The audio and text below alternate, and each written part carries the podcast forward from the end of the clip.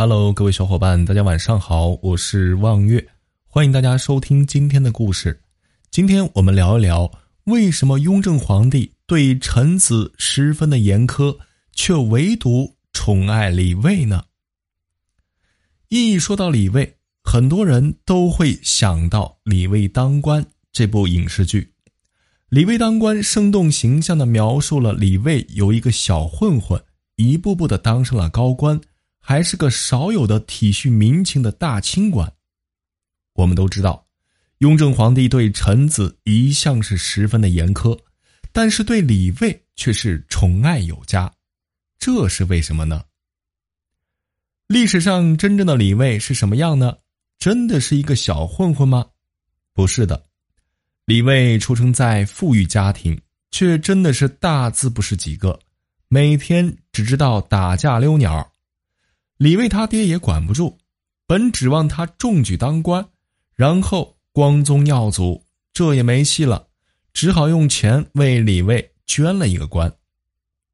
李卫步入仕途后，一路高升，成为了雍正皇帝最宠信的大臣。李卫大字不识几个，是靠什么得到雍正皇帝的宠爱呢？原因有两个，一是忠心，二是有能力。我们先聊一聊忠心。李卫对雍正那是绝对的忠心。在《李卫当官》这部电视剧中，我们可以看到，李卫不为私利，敢拼敢闯，不怕得罪人，一心一意为雍正皇帝办差，这也是雍正宠爱他的原因。在官员的队伍中，就得有这样忠心的奴才，所以处处的力挺李卫。还有就是能力，一说李卫大字不识一几个。就是一个文盲，很多人想当然的就以为是没文化，啥也不会。